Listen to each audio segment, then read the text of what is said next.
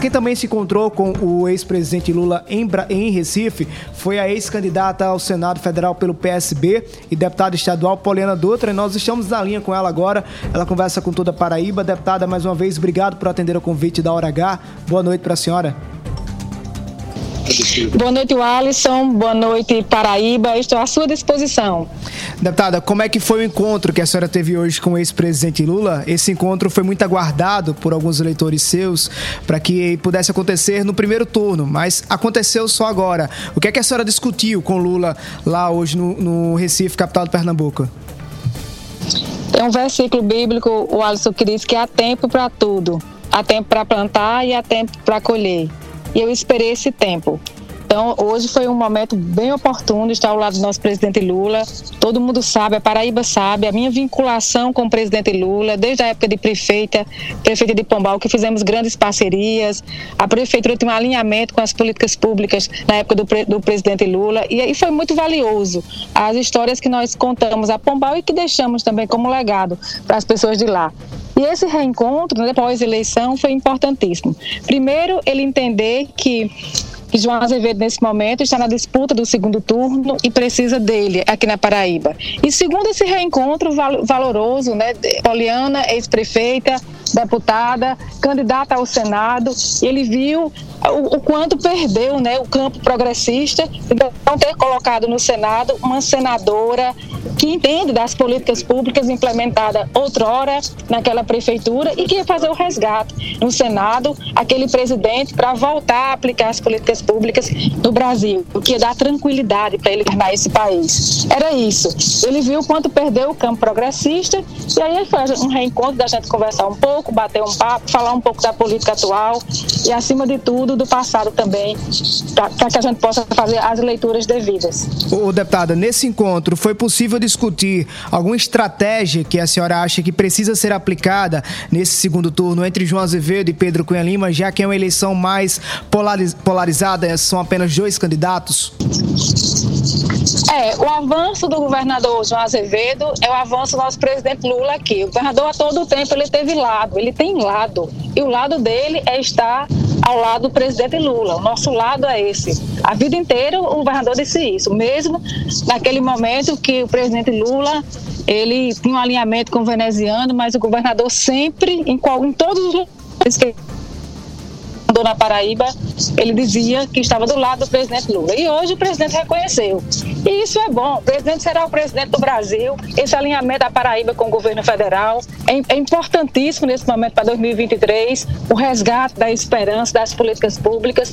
Então, a gente conversou sobre isso, conversou também sobre a estratégia nesse momento, nesses últimos 15 dias, do presidente, do governador João, alinhado ao presidente Lula, e foi muito valoroso. Foi muito oportuno esse encontro lá. Em seguida, a gente foi numa caravana lá com o presidente Lula, nas ruas de, do Recife, e depois teve um comício, assim, era um mar vermelho de pessoas aclamando o nome do presidente Lula, cantando jingle da campanha ao lado de Marília Reis e, tantos outra, e tantas outras lideranças políticas, Humberto Costa, João Paulo, deputados eleitos também do campo progressista. Foi um encontro bem valioso lá em Recife. Ô, deputada, quando a senhora fala aí que João Azevedo tem lado, essa é uma provocação do deputado federal Pedro Cunha Lima? é dizer que na política não existe neutralidade, né? Ou você um lado, ou alguém é, é, lhe taxa como neutro, né? Na política não tem ninguém neutro. A gente precisa definir qual é a bandeira que a gente vai discutir, qual lado que a gente vai estar, qual alinhamento que a gente vai estar. Não existe neutralidade na política, é isso que eu quero dizer. E do nosso lado, nosso governador a todo tempo esteve do lado certo, do lado do resgate da história, do lado da esperança, que é o lado do nosso presidente Lula.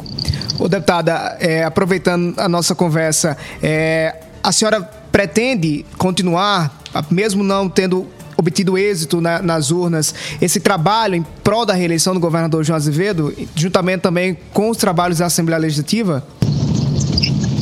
Com certeza. A campanha terminou no domingo, na segunda eu descansei, mas na terça-feira eu já estava militando ao lado dos movimentos sociais, dos partidos progressistas, juntando todo mundo que a partir de agora é João Azevedo Foco, é o nosso presidente Lula, e isso tem sido muito importante, esse reencontro com as massas, com o povo, trazer para dentro da campanha. A campanha tem que parecer com pessoas, com movimentos sociais, com militância, e eu tenho feito esse papel, a interlocução com mulheres, a interlocução com ONGs, a interlocução com a nossa militância paraibana, que nesse momento quer também participar da, da campanha, e, e nosso povo, que sempre fez campanha de pé no chão, sempre soube buscar os votos.